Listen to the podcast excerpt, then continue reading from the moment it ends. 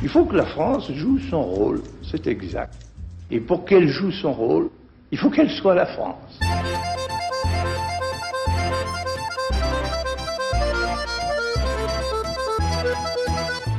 Richard Verly, bonjour. J'ai le plaisir d'accueillir à nouveau Philippe Meyer pour parler cette fois d'un autre aspect de Paris, le Paris du malheur et du drame. Philippe Meyer, vous êtes le directeur éditorial du podcast Le Nouvel Esprit Public, disponible notamment sur le site lenouvelespritpublic.fr. Vous êtes aussi l'auteur de deux livres consacrés à la capitale française, Paris la Grande et Un Parisien à travers Paris, tous les deux disponibles en édition poche. Lorsque nous avons préparé cette série de podcasts, très vite vous m'avez dit que vous désiriez évoquer ce malheur et ce crime méconnu par ceux qui ne sont pas familiers de Paris. Alors, racontez-nous. Écoutez, à vrai dire, c'est assez évident. J'ai dit dans notre précédente conversation que Paris a progressivement, mais rapidement et de manière de plus en plus intense, concentré le pouvoir et concentré la richesse. Il va de soi que qui dit richesse dit envie, dit euh, toute forme de euh, tentative de s'approprier euh, de manière indue la richesse en question, et puis qui dit pouvoir dit aussi tentative par tous les moyens d'arriver au pouvoir, y compris les moyens les moins convenables. Et puis tout simplement, sans aller jusqu'aux gens qui veulent devenir très riches ou aux gens qui veulent devenir très puissants, les gens qui viennent à Paris parce qu'ils n'ont pas de travail là où ils sont, ou bien parce qu'ils sont chassés pour des raisons toutes simples, qui peuvent être le fait qu'ils sont d'une famille trop nombreuse pour pouvoir les nourrir, et donc ils viennent à Paris, ils cherchent du travail. Bien, ce travail, c'est un travail qu'ils ont au prix de conditions de vie extrêmement dures, parce que, par exemple, le logement est un problème considérable à Paris.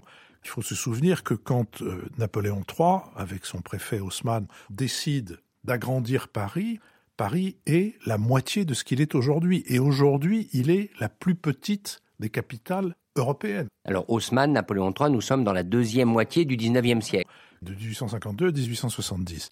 Ce Paris d'aujourd'hui qui a 100 km et qui a 20 000 habitants au kilomètre carré est un Paris qui a toujours été dans un habitat surdensifié et ni hygiénique, pas de lumière, pas d'air, pas d'eau courante, des rats partout, des ordures dans tous les sens. de grands efforts qui ont été faits par les préfets de police ou par les lieutenants généraux de police, puisque on a commencé par appeler le préfet un lieutenant général de police, sont des efforts d'urbanisme, bien avant que d'être des efforts de police au sens classique. Je vais prendre l'exemple de Nicolas de la qui est le premier lieutenant général de police nommé par Louis XIV, dont on ne sait pas à quel point Louis XIV s'est soucié de Paris.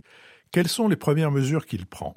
Premièrement, on aligne les maisons dans les rues, parce que les maisons étaient en dents, comme ça, n'importe comment. Deuxièmement, on interdit que plusieurs rues portent le même nom, parce qu'il y avait six rues Saint-Martin. Bon, mais alors le type qu'on recherche là pour une raison criminelle ou autre, ou pour des raisons financières, il est dans laquelle des rues Saint-Martin? Bah, Va te faire dans avant que tu le retrouves. Bon, donc il y a une seule rue Saint-Martin, les autres sont priés de changer de nom.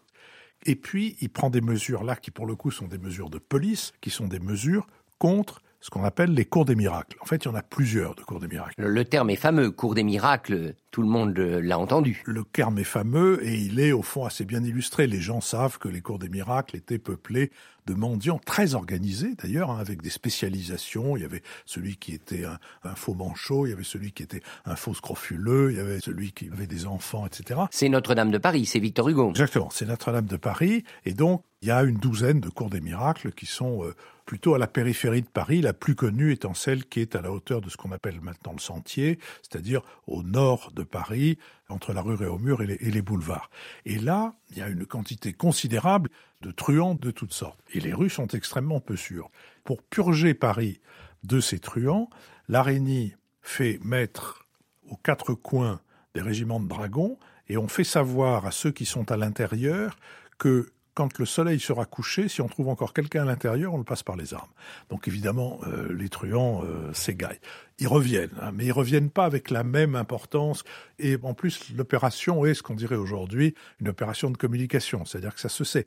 Deuxième mouvement pour polisser la ville, ça c'est pas l'araignée, c'est son successeur, euh, René Marc Levoyer, marquis d'Argenson, qui décide d'éclairer les rues. Et donc on met des chandelles, on met 6000 lanternes dans les rues de Paris avec des chandelles que le marquis d'Argenson décide de ne pas allumer quand il fait pleine lune. Et les Parisiens, immédiatement, en feront une chanson qui dit Le bout de Monsieur d'Argenson se raccourcit avec la lune, il devient un colimaçon, le bout de Monsieur d'Argenson. Et voilà, donc on éclaire les rues de Paris et ensuite on va s'attaquer à la propreté. Ça, ça prendra beaucoup plus longtemps parce qu'un système d'égout, c'est très difficile. Et voilà. Vous êtes en train de nous raconter, Philippe, que ce qu'on reproche aujourd'hui, en 2021 à Paris, la saleté, la criminalité, les vagabonds, en fait, ça a toujours existé. Alors, ça a toujours existé, euh, sauf que on peut difficilement comparer la situation actuelle, qui est celle d'une ville qui dispose d'un budget considérable pour traiter ses problèmes, à la situation antérieure, qui est celle d'une ville qui, au contraire, étant très sérieusement vissée par le pouvoir royal, n'a très très peu d'autonomie budgétaire. Et donc, euh, oui, les rats étaient déjà là du temps des deux lieutenants généraux de police dont je viens de parler, comme ils sont aujourd'hui là, du temps de Madame Hidalgo. Mais je crains que la, comparaison ne soit une comparaison euh, en faux semblant, en trompe-l'œil, si je puis dire. Non, ce qu'il faut savoir, c'est le degré de mal logement, par exemple, qui était celui des Parisiens. Les deux épidémies de choléra, celle de 1832 et celle de 1837, les gens tombent comme des mouches, comme des mouches. Il y a des tas de descriptions dans les livres de Martin Nadeau, dans les livres de Su, qui était un homme très engagé à gauche.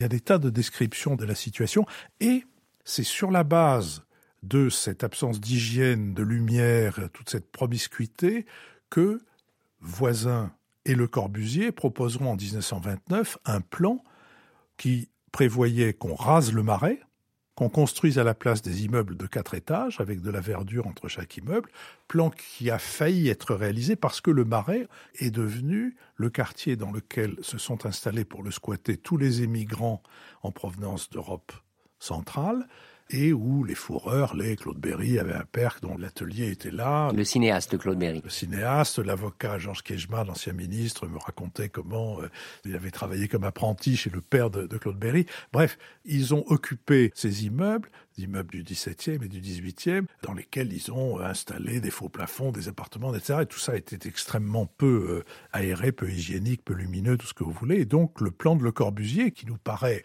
non sans raison, un plan vandale, était aussi un plan qui avait des intentions louables. Mais je vais d'ailleurs faire référence à un, autre plan. Je crois un jour je feuilletais un vieil exemplaire de Paris Match, j'imagine des années 1960. Il y avait eu aussi le plan de faire de Paris une ville du tout automobile, avec les voitures berges qui traversaient. Pourquoi j'en parle? C'est parce qu'au fond, cette ville dont vous dites qu'elle porte en elle les malheurs et le drame, on a tenté de la moderniser, et j'allais presque dire, on n'y est jamais vraiment arrivé, et c'est peut-être ça le charme de Paris. Il y a un endroit où on peut très bien comprendre ce qui s'est passé à Paris, c'est la place des Victoires, qui est dans le premier et dans le deuxième arrondissement.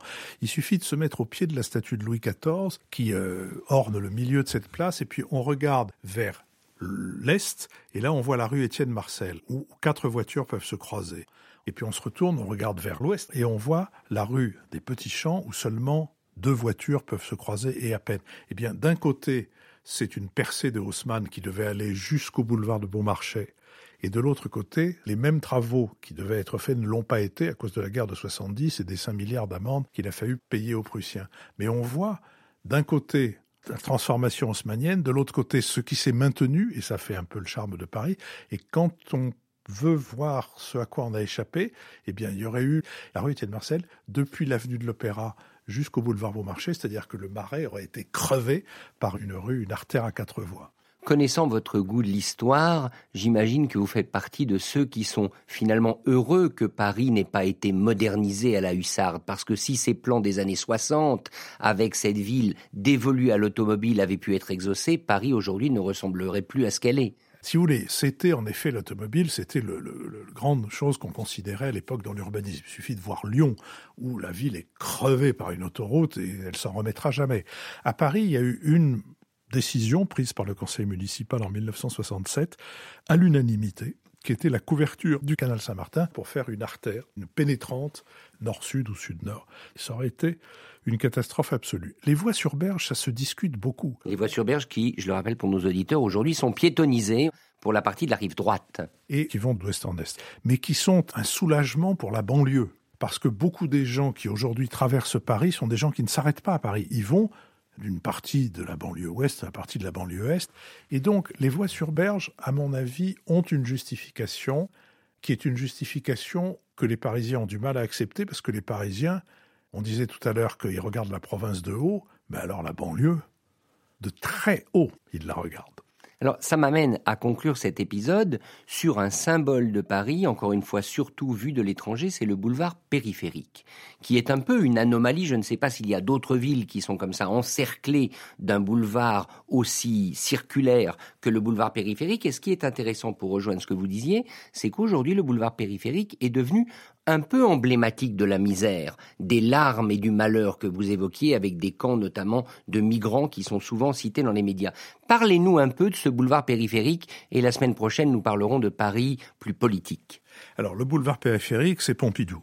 De même que les voies sur berge, c'est Pompidou, de même que la destruction des pavillons de Baltard, c'est Pompidou, de même que l'artère dont j'ai parlé qui devait couvrir le canal Saint-Martin, c'est Pompidou. Alors on a tort de dire qu'il faisait ça uniquement pour l'automobile, mais en effet, Pompidou pense que le boulevard périphérique est quelque chose qui peut soulager Paris d'un certain nombre de circuits. Maintenant, il faut voir aussi une chose, c'est que Paris est une ville qui est allée d'enceinte en enceinte, avec l'enceinte de Philippe Auguste, puis l'enceinte de Charles V, puis le mur des fermiers généraux, puis les fortifications de Thiers, qui correspondent au boulevard des Maréchaux et derrière lesquels il y avait la zone, puis le boulevard périphérique. Et toujours derrière ces fortifications commençait la misère, ou en tout cas une situation économiquement bien moindre.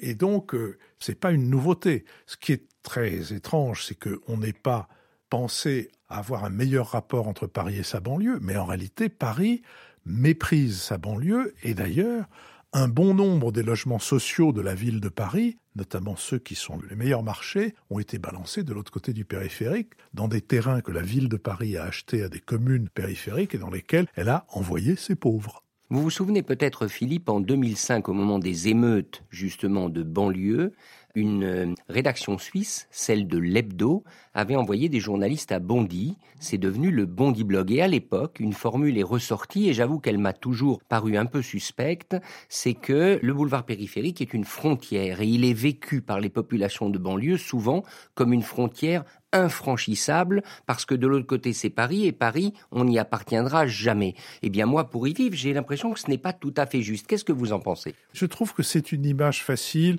et je vais prendre l'exemple inverse.